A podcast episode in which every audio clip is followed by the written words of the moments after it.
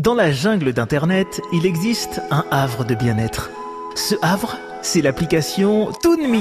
Quoi de neuf, docteur? Toon, comme un dessin animé, un, un Toon quoi. Un programme qui ne sert à rien et se trouve donc être rigoureusement indispensable. Mais dis-moi pas que c'est pas vrai Je suis certain que vous aimez les films des studios Pixar. Eh bien, vous allez être servi. ToonMe transforme les visages présents sur vos photos en personnages de dessins animés façon Princesse Disney ou encore Toy Story. L'application propose divers filtres qui vont de la simple caricature au Toon vieillissant en passant par le célèbre coup de crayon à la Pixar. Alors bon, Kim Jong-un ou Jeff Tuch en version Toon, croyez-moi, ça vaut son pesant de cacahuètes, enfin de frites.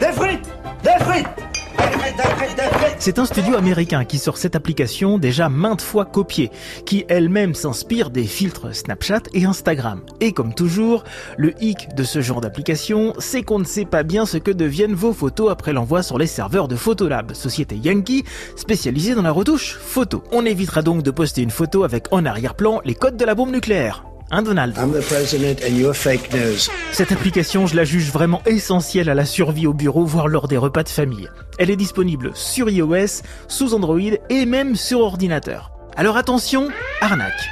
En ouvrant l'application, elle vous incite fortement à vous abonner à sa version payante, version qui est de loin non essentielle. Je vous propose de décliner sympathiquement. Ah bah oui, c'est américain. hein.